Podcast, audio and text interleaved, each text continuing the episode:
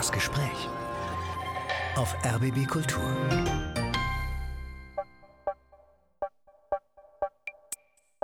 Als ich in Frankreich studiert habe, habe ich eine Wohnung nicht bekommen, weil der Vermieter sagt, ich vermiete nicht an Nazis. Und ich war so, ach so, weil er denkt, ich bin deutsch. Ah, interessant. Sonst habe ich ja gedacht, ich kriege die Wohnung in Deutschland nicht, weil ich aus der Türkei ja. komme.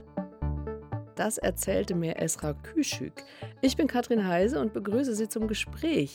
Esra Küschük haben wir ja eben gehört, freute sich fast über die bizarre Erfahrung, die sie da in Frankreich gemacht hat. In Deutschland hat die in Hamburg geborene nämlich immer erfahren, du gehörst nicht dazu. Zum Beispiel in der Schule. Das Gymnasium war nicht für Kinder aus ihrem Viertel offen dann ist meine Mutter trotzdem zum Gymnasium und hat gesagt, wir wollen jetzt hier Esra anmelden. Haben sie gesagt, nee, geht nicht. Esra Küschük hat von ihrer Mutter gelernt, für die eigenen Rechte und für Verbesserung zu kämpfen. Wenn sie ein Problem sieht, sucht sie nach Lösungen, auch mit dem Risiko zu scheitern. Und darum geht es in diesem Gespräch, um die Tatkraft die mich interessiert. Esra Küschük leitet die Allianz Kultur- und Umweltstiftung und bis Ende 2022 wurden Projekte in den Bereichen Kultur und Umwelt getrennt gefördert. Sie fand das problematisch. Es müsste verändert werden, Ihrer Meinung nach. Ich kann es nicht zeitgemäß. Also problematisch würde ich gar nicht sagen, sondern ich glaube, äh, es hatte eine Berechtigung, als die jeweiligen Stiftungen vor 30 Jahren, die eine 1989, die andere dann 2000 gegründet worden sind, dass man gesagt hatte, wir wollen jetzt hier eine Stiftung, die sich der Kunst und Kultur widmet im Sinne des europäischen Geistes. Ich glaube nur, dass sich die Zeiten verändert haben und dass die großen Herausforderungen, die gerade vor uns liegen, auch was damit zu tun haben, dass wir viel mehr uns darin üben müssen, Dinge im Ganzen zu betrachten.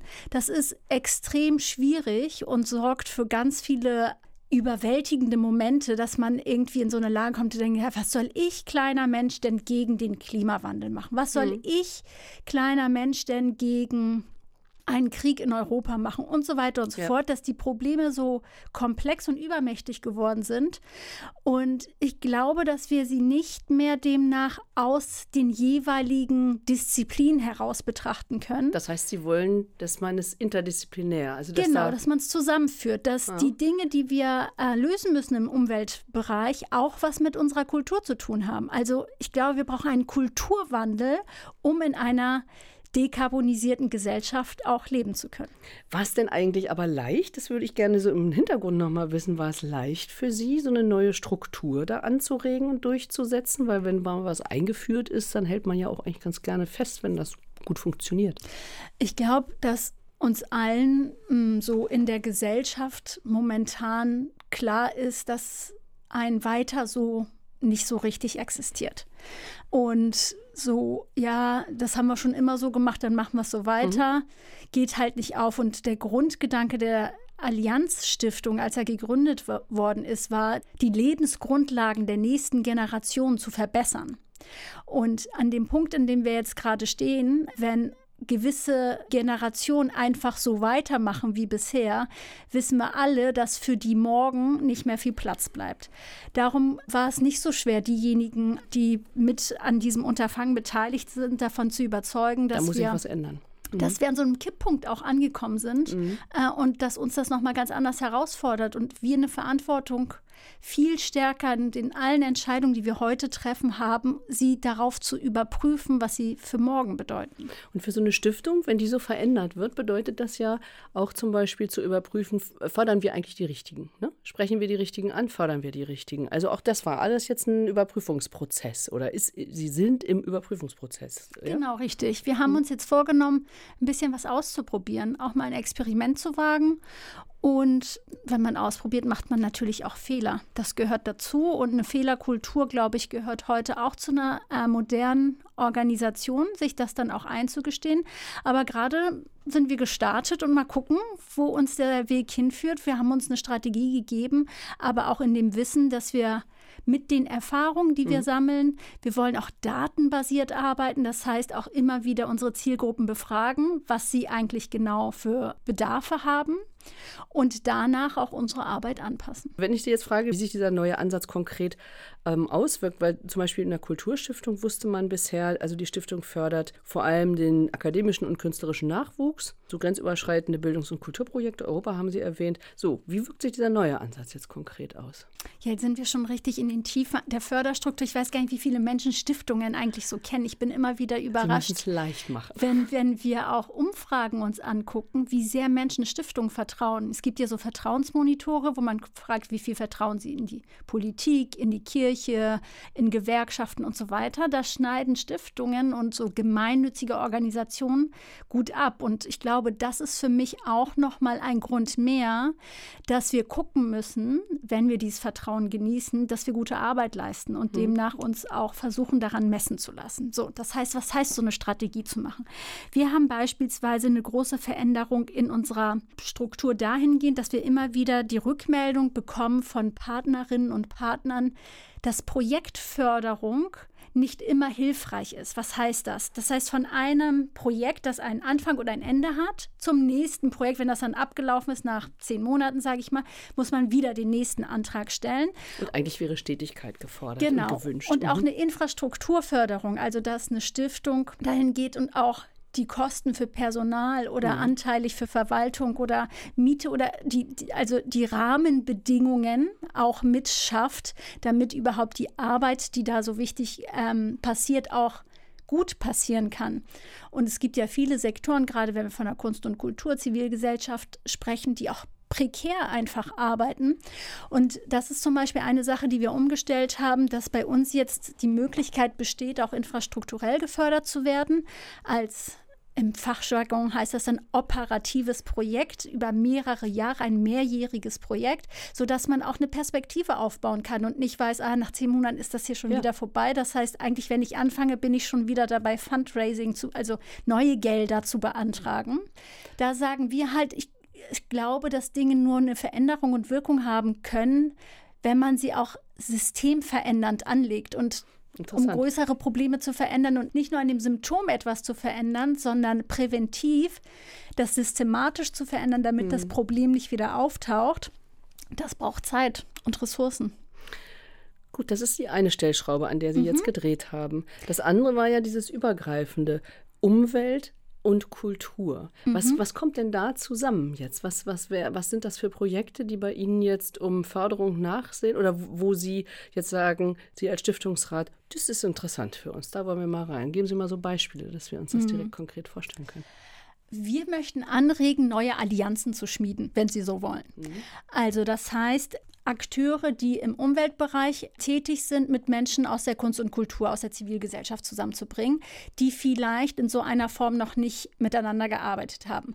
Man kennt solche Art von Instrumenten immer aus einem gewissen Bereich. Zum Beispiel, wo ich herkomme, aus der Kunst- und Kulturförderung, gab es die Doppelpassförderung. Das war für Theater ähm, eine Förderung, die dazu beigetragen hat, dass kleine Initiativen, kleine Kollektive und große Häuser zusammen nur einen Antrag stellen durften. Das hat die Zusammenarbeit erst ermöglicht, weil ganz oft große Häuser ja gar nicht die Notwendigkeit haben, mit kleinen Initiativen arbeiten zu müssen. Ja.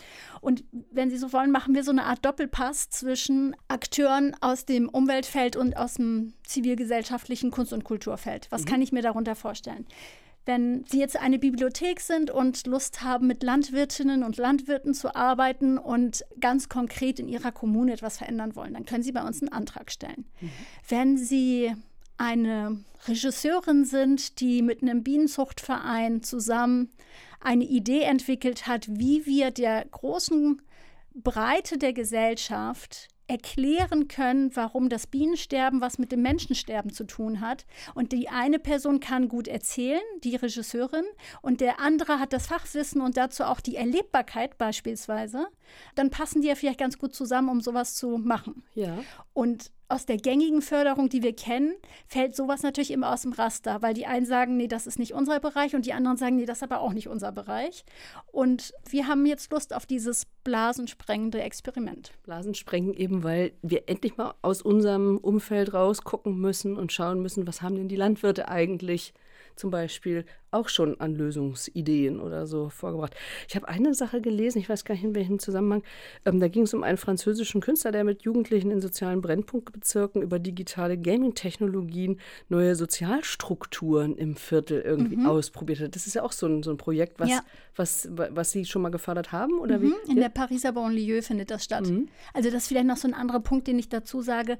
Äh, wir agieren international. Das ist auch die große Veränderung. Unsere Umweltstiftung hat vorher nur national gearbeitet, also auf Deutschland bezogen.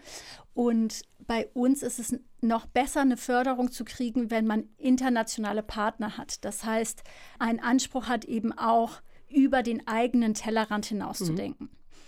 Genau, aber um auf dieses Projekt in der französischen Banlieue zurückzukommen, das ist so ein Beispiel, wo es auch um die Frage des Wies geht. Uns ist total wichtig, dass die Projekte, für die sie sind, von denen mitentwickelt werden. Das also heißt, wenn hier die Jugendlichen mhm. die Zielgruppe sind, die in dieser Banlieue leben, mit ihnen gemeinsam daran zu arbeiten, die Strukturen, die sie dort als problematisch erleben, zu verändern nichts überzustülpen. Also da wirklich mit den Akteuren eben zum, zu agieren.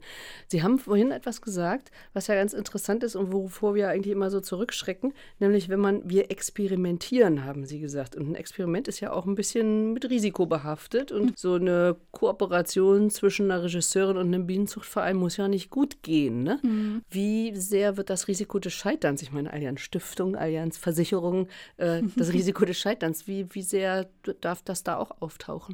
Das haben wir im Grunde in den Kern gestellt, weil ähm, die Menschen, die wir fördern, wir haben sie mal Risk-Taker genannt. Mhm. Also Menschen, die bereit sind, Risiken auf sich zu nehmen, um gesellschaftliche Probleme zu verändern.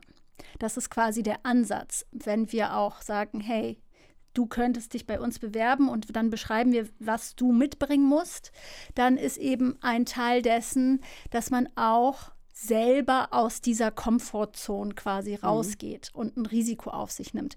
Und da gibt es kleine Risiken, gibt es große Risiken. Also wir arbeiten viel im Feld darum, was uns viel Sorge macht, ist den Nationalismus, den wir in Europa erleben, also auch in Europa erleben. Und wir sind eine Stiftung, die eben besonders in Europa agiert, wenn wir uns gewisse Länder anschauen, wo die Meinungsfreiheit, wo die Kunstfreiheit, wo zivilgesellschaftliche Akteure sowie Menschenrechtsverteidigerinnen immer mehr und mehr in Bedrängnis geraten, dann nehmen diese Menschen sehr viel Risiken auf sich, um diese Zustände zu verändern. Ja. Und wir haben das so ein bisschen spielerisch umgedreht und uns gesagt, die Versicherung ist ja dafür da, Menschen vor den Risiken, gegen die sie sich versichert haben, zu schützen in den Momenten, wo sie dann diesen Fall haben wo werden das eintritt, mhm. genau werden sie aufgefangen. Und das ist ja das Prinzip, das wusste ich auch vorher nicht, dieser Solidargemeinschaft. Das Prinzip ist damals in Venedig entstanden. Die Bootsfahrer haben sich gesagt, hey, wenn dein Boot untergeht, dann dann haften wir mit, also dann bezahlen wir mit. Dann haben sie in einen Topf zusammen investiert, sodass sie immer wussten, wenn, wenn meinem Boot was passiert, dann bezahlen die anderen für mich mit. Aha. Und äh, das wusste ich auch nicht. Genau, und das hat ja auch viel mit Risiko auch zu tun. So haben wir uns quasi die Brücke geschlagen zu sagen, wir sehen uns eben als gesellschaftspolitisches Risikokapital, dass wir mhm. dann für diese Menschen, wenn sie denn so viel Einsatz dafür zeigen, damit es den die Lebensbedingungen für die nächsten Generationen besser werden, dann wollen wir an der Stelle unterstützen. Mhm. Ähm, wie gut kommt das jetzt an? Also wie gesagt, ich glaube, ich habe jetzt acht Monate oder so ist die, die Umstellung. Wie gut kommt das an bei denjenigen, die Projekte beantragen? Wir sind im November letzten Jahres an den Start gegangen und äh, wie das so ist, wenn man einen neuen Ansatz hat, wurden wir jetzt natürlich erstmal ganz viel von Bewerbungen überhäuft. Für unseren Climate Cultures Call, so haben wir ihn genannt, genau diese Schnittstelle da zu bilden zwischen Kunst und Kultur.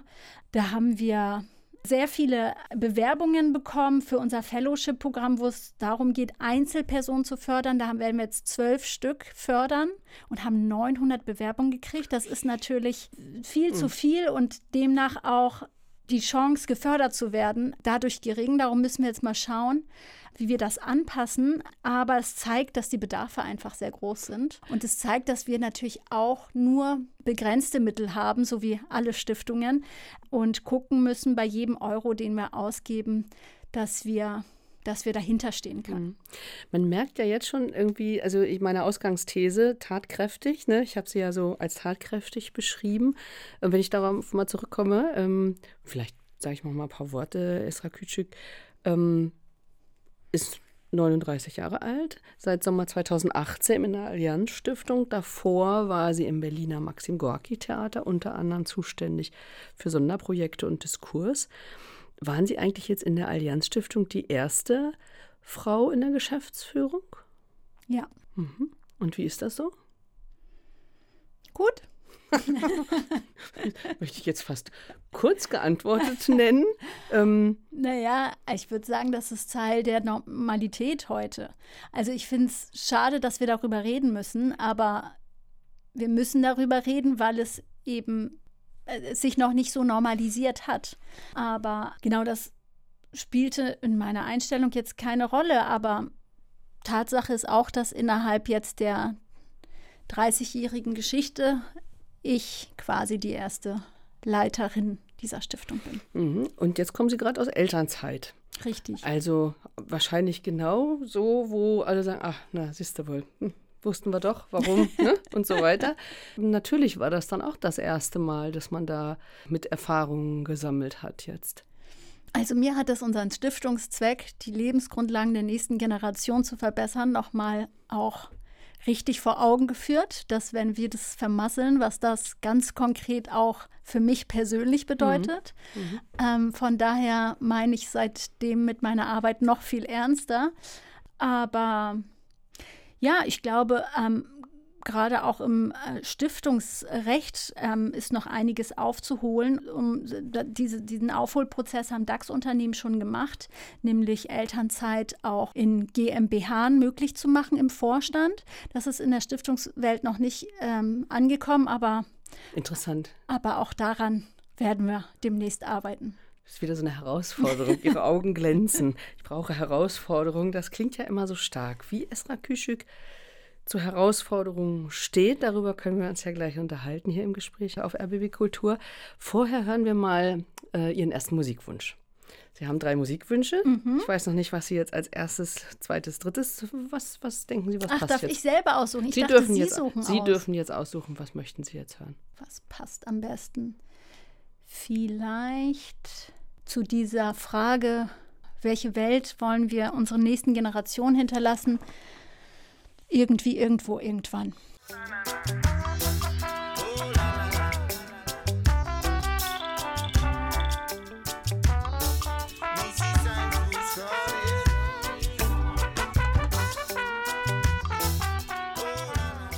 Irgendwie, irgendwo, irgendwann, früher mal von Nena gesungen, in diesem Fall von Jan Delay und gewünscht von unserem Gast hier auf RBB Kultur von Esra Küçük.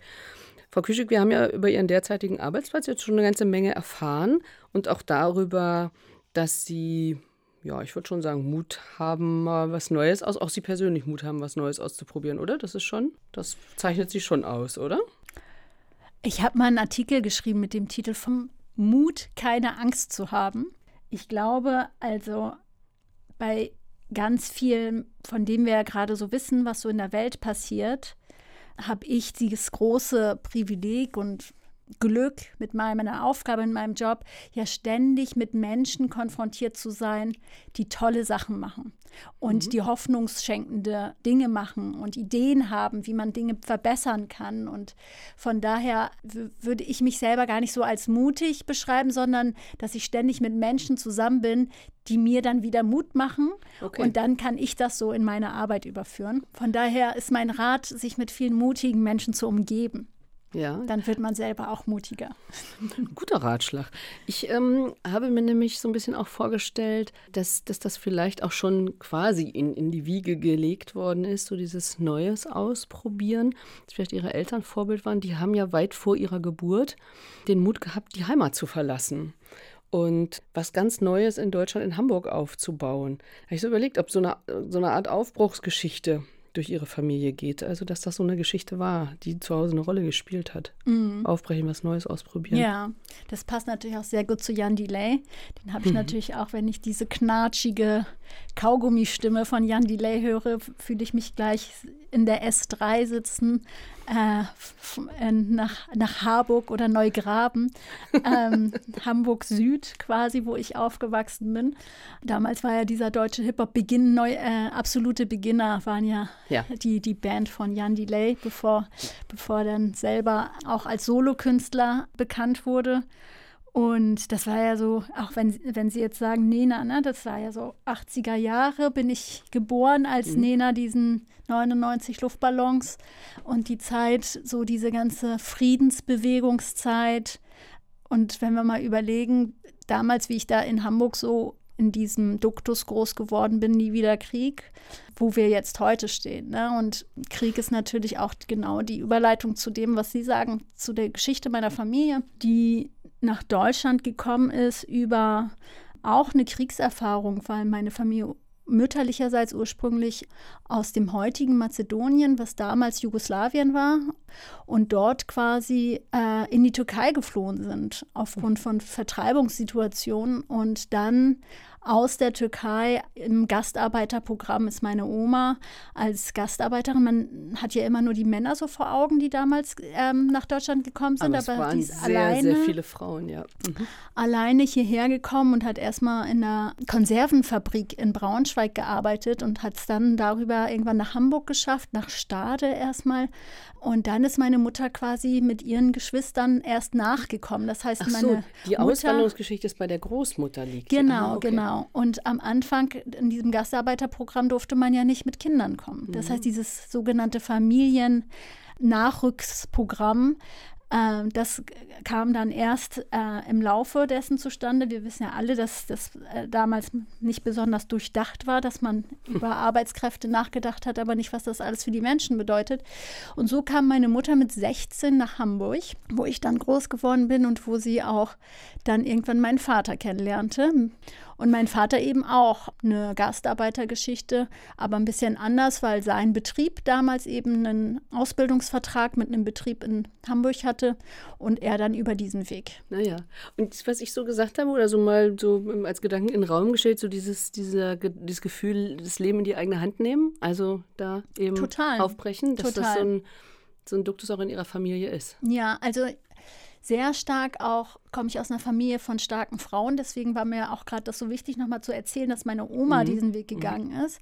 Und meine Mutter hat uns einfach beigebracht, uns Kindern, dass man dafür auch einstehen muss, wenn man, wenn man was an seinen Bedingungen verändern möchte. Und das hat sie uns vorgelebt, in dem Kleinen schon, wenn die Grundschule, aus der ich kam, per se gesagt hat, wir machen keine Empfehlung fürs Gymnasium, egal wie viele gute Noten Esra auf dem Zeugnis hat, aber hier wir so aus diesem Stadtteil, unsere Schu Schule, unsere Brennpunktschule, damals war das noch nicht so der Begriff, aber bereitet nicht fürs Gymnasium vor. Es wurde einfach so gesagt. Wurde einfach so gesagt und dann ist meine Mutter trotzdem zum Gymnasium und hat gesagt, wir wollen jetzt hier Esra anmelden, haben sie gesagt, nee, geht nicht.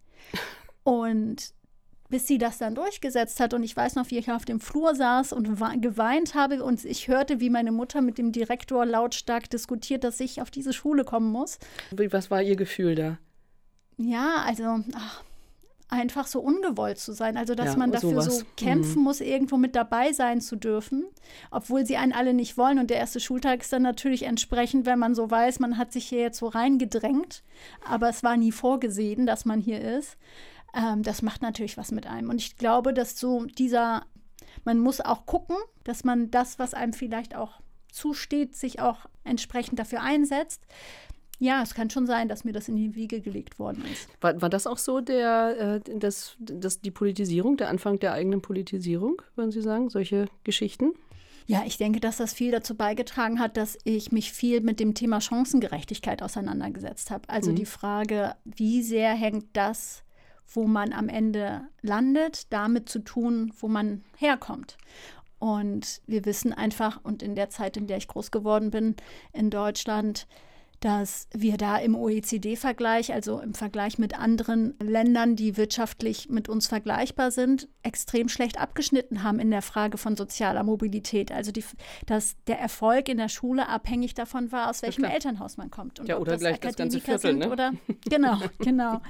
Und seither haben wir da viel, viel dran gearbeitet in Deutschland. Aber ich finde es nach wie vor extrem beschämend, dass unsere Bildungsprobleme da sind, wo sie sind. Weil wir haben ja im Einstieg des äh, Gesprächs darüber gesprochen, ähm, welche großen politischen Herausforderungen wir momentan so haben, Klimawandel, Krieg, all diese Themen. Das sind alles Themen, die man, wo man versteht, die kann man nicht alleine lösen als Nation. Da muss man international zusammenarbeiten, da muss viel, viele Hebel in Bewegung gesetzt werden. Aber in der Bildung kann Deutschland ganz alleine entscheiden, wie viel Geld sie in diesen Sektor gibt. Und ich das, das ist etwas, was ich nach wie vor nach der Bildungskarriere, die ich gemacht habe, immer noch nicht nachvollziehen kann, dass wir gesamtgesellschaftlich das dulden, dass wir diesen Lehrermangel haben, mhm. dass wir nicht genug Kitas haben, dass, dass wir Erzieherinnen und Erzieher nicht ordentlich bezahlen Müssen und all diese Themen. Von Europa her gezwungen werden, da mal ein bisschen mehr zu machen, wahrscheinlich, ja, ja. Ähm, so wie Sie eben gesagt haben, also nicht gewollt und so, ähm, so war das Empfinden, als Sie diese Schule besucht haben. Wie haben Sie sich eigentlich selber gesehen? Weil ich habe mal bei Ihnen irgendwo gelesen, dass ähm, ein Frankreich-Aufenthalt Ihnen eigentlich erst so die Augen geöffnet hat, wie unglaublich kompliziert das in Deutschland gehandhabt wird mit von hier oder nicht von hier sein. Mhm. Ja, das stimmt. Und ich glaube, das, das erklärt auch die Europakomponente meiner heutigen Arbeit, dass mhm. ich daran glaube, dass Austausch und sich begegnen und andere ähm, Sprachen, Kulturen kennenlernen extrem wichtig ist, auch um sich selber zu hinterfragen. Und äh, in meinem Fall hat das natürlich was mit so der Frage von, Zugehörigkeit zu tun gehabt. Wenn man in Deutschland aufgewachsen, aber immer angesprochen wird als nicht zugehörig, so dass man sich dann nicht einfach als Hamburgerin damals wahrnehmen konnte, sondern immer diesen Rucksack mit hatte, dass man ja aus der Türkei kommt und dementsprechend, also man hatte nicht die Möglichkeit, sich nicht zu dem mhm. Label, das andere von einem haben, zu verhalten. Und in Frankreich wurde ich plötzlich als Deutsche angesprochen. Also das war die deutsche Austauschschülerin. Ich wurde plötzlich zu Dingen gefragt, wie ich zum Nationalsozialismus stehe. Ähm, später, als ich in Frankreich studiert habe, habe ich eine Wohnung nicht bekommen, weil der Vermieter sagte, ich vermiete nicht an Nazis. Und ich war so, ach so, weil er denkt, ich bin deutsch. Ah, interessant. Sonst habe ich ja gedacht, ich kriege die Wohnung in Deutschland nicht, weil ich aus der Türkei ja. komme. Ähm, und diese Auseinandersetzung auch damit, dass es auch diese Seite gibt, war für mich einfach spannend. Als ich zurückkam aus, aus meiner Frankreich-Erfahrung, konnte ich viel mehr selbstbewusst sagen, ich bin Deutsche. Frankreich, weil Sie nach dem Abi ähm, ein deutsch-französisches Doppeldiplom gemacht haben. Sie haben Politikwissenschaften an der Uni in Münster und in Lille mhm. gemacht. Später haben Sie European Studies in den Niederlanden studiert. Und ich glaube schon auch auszuhören, dass Sie sehr äh, schon sehr ehrgeizig sind und wenn sie ein Ziel gefasst haben, da auch drauf zugehen. Ist das ähm, auch noch sowas so, ich, ich ich will das denen, die damals gesagt haben, wenn du aus dem Viertel kommst, äh, dann hast du keine Gymnasialempfehlung. Das geht einfach nicht, schaffst du sowieso nicht. Wollen Sie da immer noch was beweisen oder wollten Sie, waren Sie lange von dem Gedanken getragen, bei dem Gefühl getragen, ich, ich beweise es euch? Ja, ich denke, dass es eine Rolle gespielt hat, auf jeden Fall. Da würde ich sagen, in, in den Möglichkeiten, die man dann hat, ist das nach wie vor die, die ich präferieren würde. Also aus der, ich bin ja, komme ja aus der Sozialwissenschaft, da wissen wir, dass Kinder und Jugendliche auf so Fremdzuschreibung reagieren, indem sie entweder darauf performen, was ihnen als Vorurteil unterlegt wird. Also wenn ich jetzt immer als Verbrecher, als Rabauke oder was auch immer angesprochen werde, mhm. dann kann ich das dann überperformen und das dann erfüllen. Oder aber ich versuche mich daran davon frei zu schwimmen und extra zu zeigen, dass ich ganz regelkonform bin und, und so weiter.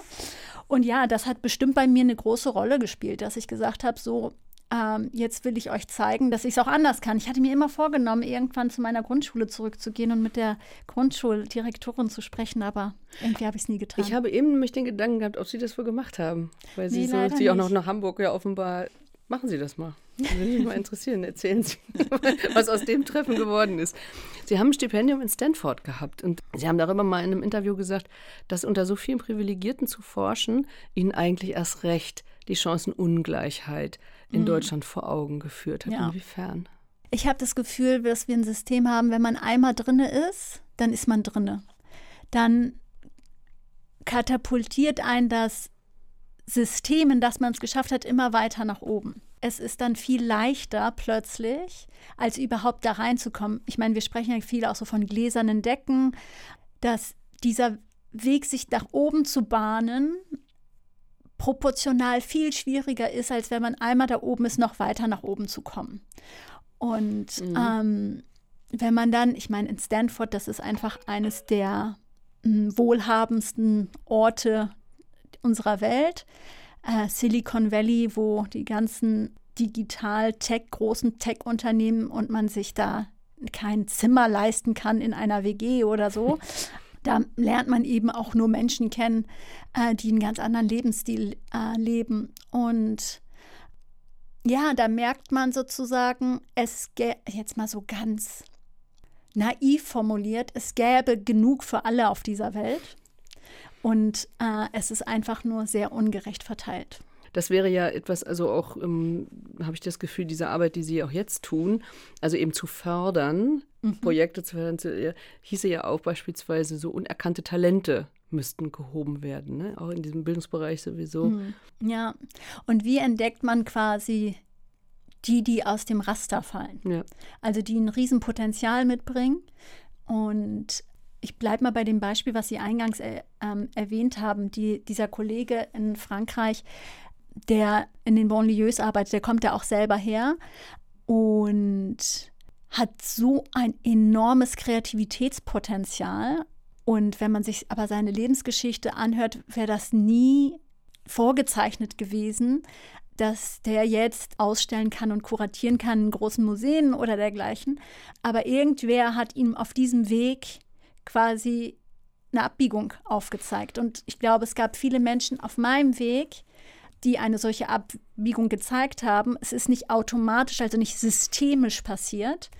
Und deswegen hoffe ich natürlich mit ganz vielen der Förderung, die wir in der Stiftung machen, dass genau solche Momente entstehen, dieser Abbiegung. Ja, dass, dass man da Systeme dann vielleicht schafft, die solche Abbiegungen möglich machen, sagt Esra Küschük hier im Gespräch auf RBB Kultur.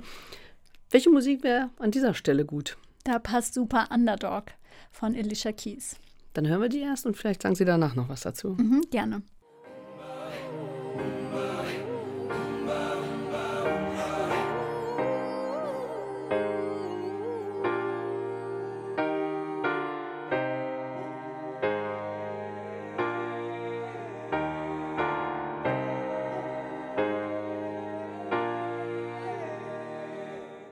Alicia Keys Underdog hatten wir hier im RBB-Gespräch mit Esra Küschük. Wunsch von Ihnen.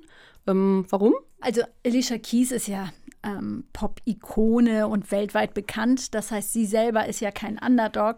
Aber sie spricht ja in diesem Song von diesen ganz kleinen Momenten, die man manchmal im Alltag hat und von den ganz normalen Menschen, die eine Veränderung erzeugen ich glaube, Beispiel, alleinerziehende Mutter an der Bushaltestelle trifft jemanden, gerät in ein Gespräch und das verändert ihr Leben. Oder so diese kleinen Momente, wo man kurz innehält und wenn man darüber nachdenkt, dass man, dass sie dann wieder was in einem verändern können. Ich glaube, das passte gerade auch so gut zu dieser Frage ähm, der Abbiegung. Ne? Der Abbiegung. Mhm. Und gleichzeitig ist bei diesem Lied und der Künstlerin dahinter wir stellen uns ja immer ganz viel die Frage, wie können wir die Dinge, die wir machen, auch in so einen größeren Mainstream bringen. Und Alicia Keys ist, mhm. erreicht den mega großen Mainstream und macht das aber in diesem Lied, finde ich, empowernd und nutzt ihre Berühmtheit dafür jetzt auf andere hinzuweisen. Und das fand ich passte gerade ganz mhm. gut, dass wir mehr Menschen ermutigen müssen, aus ihren jeweiligen Positionen heraus auch mal ein bisschen links und rechts zu gucken, was da für Perlen sind, die man fördern könnte, damit sie noch ähm, bessere ja. Chancen bekommen. Sie haben schon als sehr junge Frau rechts oder links geguckt, nicht um irgendjemanden zu fördern, sondern um sich gegen jemanden zu stellen, gegen Thilo Sarrazin damals. das ist schon so viele Jahre her, sein Buch Deutschland schafft sich ab. Das hat Sie so geärgert oder so getroffen, dass Sie aktiv geworden sind? Was war, was war letztendlich geärgert getroffen? Was, was war der Auslöser damals, aktiv zu werden? Ich glaube, das war so ein Kipppunkt auch in Deutschland, wo es möglich wurde, ganz offen menschenfeindlich zu sprechen. Und dass die Legitimierung darüber, dass ein ehemaliger Finanzsenator ein solches Buch, das vermeintlich wissenschaftlich erklärt, dass die Muslime in diesem Land dafür sorgen werden, dass dieses Land sich abschafft, das hat, war so ein Dammbruch. Ähm, so die ganze Zeit nach 9-11 und international quasi die Aufmerksamkeit auf den Islam und die Muslime und den Terror und die Gleichsetzung zwischen einer riesen Religionsgemeinschaft und Terrorismus kam dann eben auch in dieses Land und durch dieses Buch dann auch noch pseudowissenschaftlich belegt. Das hat mich extrem getroffen, weil wir in unserer Arbeit so zurückgeworfen worden sind, in der Arbeit dafür zu sorgen, dass dieses Land mehr und mehr erkennt, dass es ein Einwanderungsland ist, dass es dafür etwas tun muss, nämlich Politiken zu schaffen, damit das, was wir immer als Integration nennen, ich würde sie als Zugehörigkeitspolitik bezeichnen, auch funktionieren kann und letztendlich uns allen etwas bringt. An welcher Stelle waren Sie da? Sie waren, glaube ich, äh, Trainee in der Mercator Stiftung. Genau, richtig. Und meinem Werdegang entnehmen Sie auch, dass ich mich jetzt vorher auch gar nicht so sehr mit Islamthemen nee. oder so beschäftigt habe. Auch in Ihrer Familie, glaube ich, hat das keine große Rolle gespielt. Auch in meiner Familie hat das keine große Rolle gespielt. Aber es war der neue Rassismus in diesem Land, mhm. äh, der auf, dieser, auf dem Rücken dieser Gruppe ausgetragen worden ist. Und das habe ich für falsch gehalten und habe dann eben junge Musliminnen und Muslime, aber auch darüber hinaus zusammengebracht und gesagt, wir müssen hier mal zusammen darüber nachdenken, was wir was für ein Morgen wir hier haben wollen, quasi. Und zwar als Junge, weil es gab die Islamkonferenz mhm. schon, angesiedelt im Innenministerium. Ähm, und Sie haben dann mit anderen die junge Islamkonferenz ins Leben gerufen. Also als so Wissens- und Dialogforum, Denkfabrik, so in die Richtung. Ne? Wie hat das funktioniert? Also haben sich diejenigen angesprochen gefühlt, die sie ansprechen wollten? Ja, wir waren so ein bisschen der Underdog, ne? so der Stachel im Fleisch, weil ähm, die Positionen waren ganz gut aufgeteilt. In Deutschland werden Muslime von Verbänden vertreten und das sind meistens Verbände, die Herkunftsbezug haben mhm. oder sich nach Religionskonfessionen, Sunniten, Schiiten, Aleviten aufgeteilt haben. Und wir wollten eine konfessionsübergreifende Gruppe bilden und auch sagen, das ist eine Gruppe die von Menschen, die hier geboren sind und demnach auch ganz andere Themen beschäftigen als vielleicht diejenigen Generationen, die noch andere Probleme auszuhandeln haben. Und wenn wir uns zu dem Zeitpunkt damals die Gruppe der Muslime in Deutschland angeschaut haben, dann war sie besonders jung. Also die Hälfte war unter 16, glaube ich, zu dem Zeitpunkt. Also statistisch gesehen war das eigentlich die relevantere Gruppe. Und das war 2000. Das Buch von Sarrazin kam 2010 raus. Ach, 2010, das heißt, okay. ähm, also diese Studien, die wir dann dazu entwickelt haben, ja auch gemeinsam mit der Humboldt-Universität, kamen dann in den Folgejahren, vielleicht so 2013. 2013, okay. Also warum ich äh, die Zusammensetzung von der Muslime in Deutschland hat sich ja durch 2015 nochmal extrem verändert. Deswegen sind das dann wieder andere Zahlen. Aber zu dem damaligen Zeitpunkt mhm. war das so. Und ich würde sagen, wir waren erfolgreich. Aber wir sehen in den Debatten, die wir heute ja auch führen, äh, ich habe das mal genannt, täglich grüßt das Murmeltier. Man hat immer so das Gefühl, gewisse Errungenschaften geraten dann wieder in Vergessenheit. Wenn dann ein gewisses Ereignis folgt, dann fangen wir wieder ganz unten an in unseren Debatten dahingehend, dass es wieder legitim wird, gewisse Gruppen über einen Kamm zu scheren. Mhm. Und Wie geht es Ihnen mit diesem täglich grüßenden Murmeltier? Das ist doch manchmal auch, Ihre Stimme wurde jetzt eben etwas entkräfteter. Also würde mich auch nicht wundern, ehrlich gesagt. Ja, das ist schon einfach entmutigend und auch, dass selbst Menschen wie ich, die extrem angekommen, extrem privilegiert in diesem Land äh, sich bewegen, schon manchmal an so einen Punkt kommt zu sagen, ist das hier der richtige Ort für mich? Und eine gewisse Erschöpfung quasi auch äh, eintritt, die sich ja mal in Emotionen, Traurigkeit, aber auch ganz oft einfach in Wut sich deutlich macht. Und ich habe irgendwie einen guten Mechanismus, dass er bei mir dann auch in Produktivität umschlägt, aber ich kann es nachvollziehen, wenn das bei anderen Menschen nicht so ist.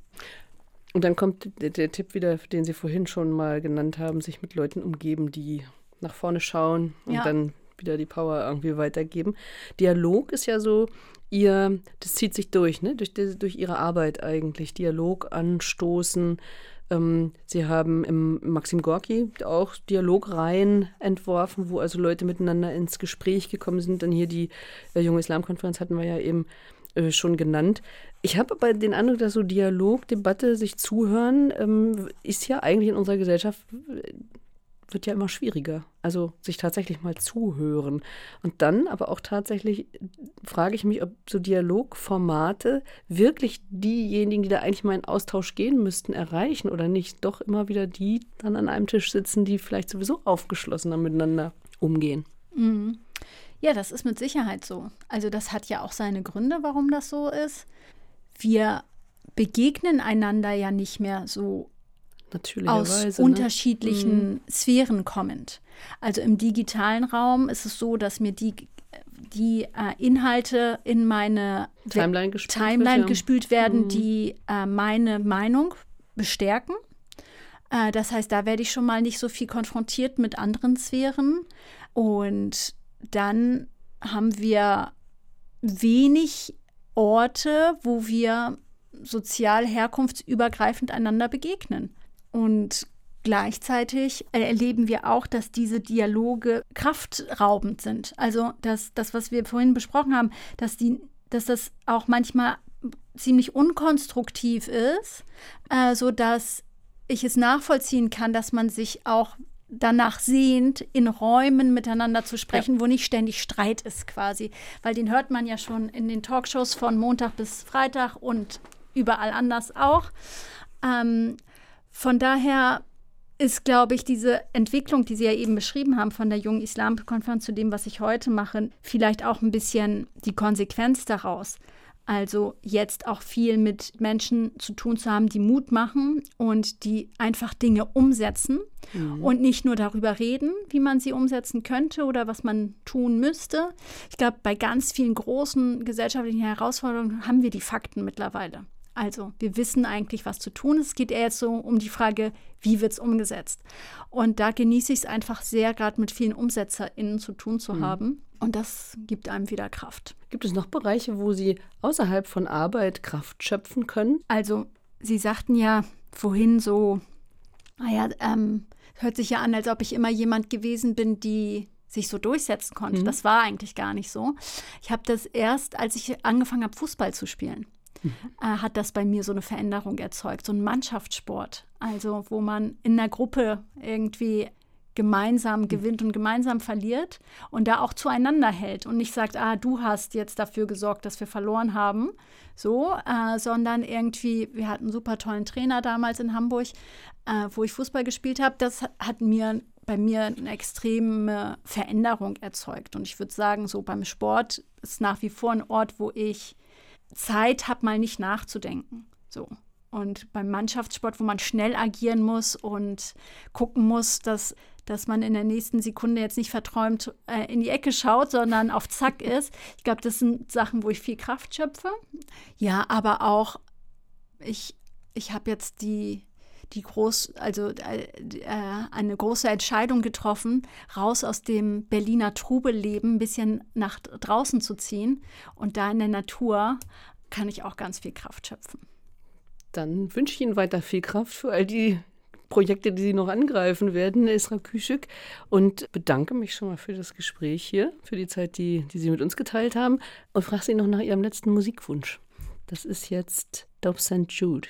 Genau, Dope St. Jude ist eine Rapperin aus Südafrika, die ich beim Afropunk-Festival kennengelernt habe.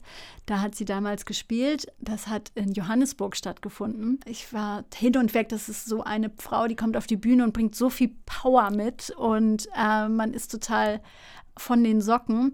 Und dieses Lied, da erzählt sie so ein bisschen von vielleicht Vorbildern oder sie, sie steigt ein mit ihrer Mutter und äh, arbeitet sich aber daran ab, dass andere immer gesagt haben, sie ist ein Mädchen wie die oder wie die oder wie die oder wie die und am Ende kommt sie drauf, ist eigentlich total scheißegal. Also ich lasse mich nicht von euren Bildern, von euren Bildern sagen, wer ich sein soll.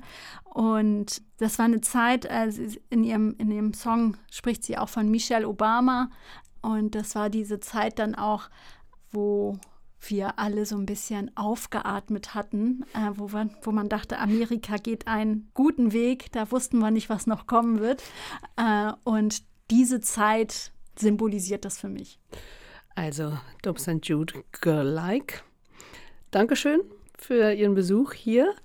Und dieses Gespräch, wie alle Gespräche in dieser Reihe, können Sie beim RBB Kultur nachhören oder aber in der ARD Mediathek. Am besten abonnieren Sie gleich damit Sie keins verpassen, gute Unterhaltung wünsche ich dabei. Ich bin Katrin Heise. Vielen Dank.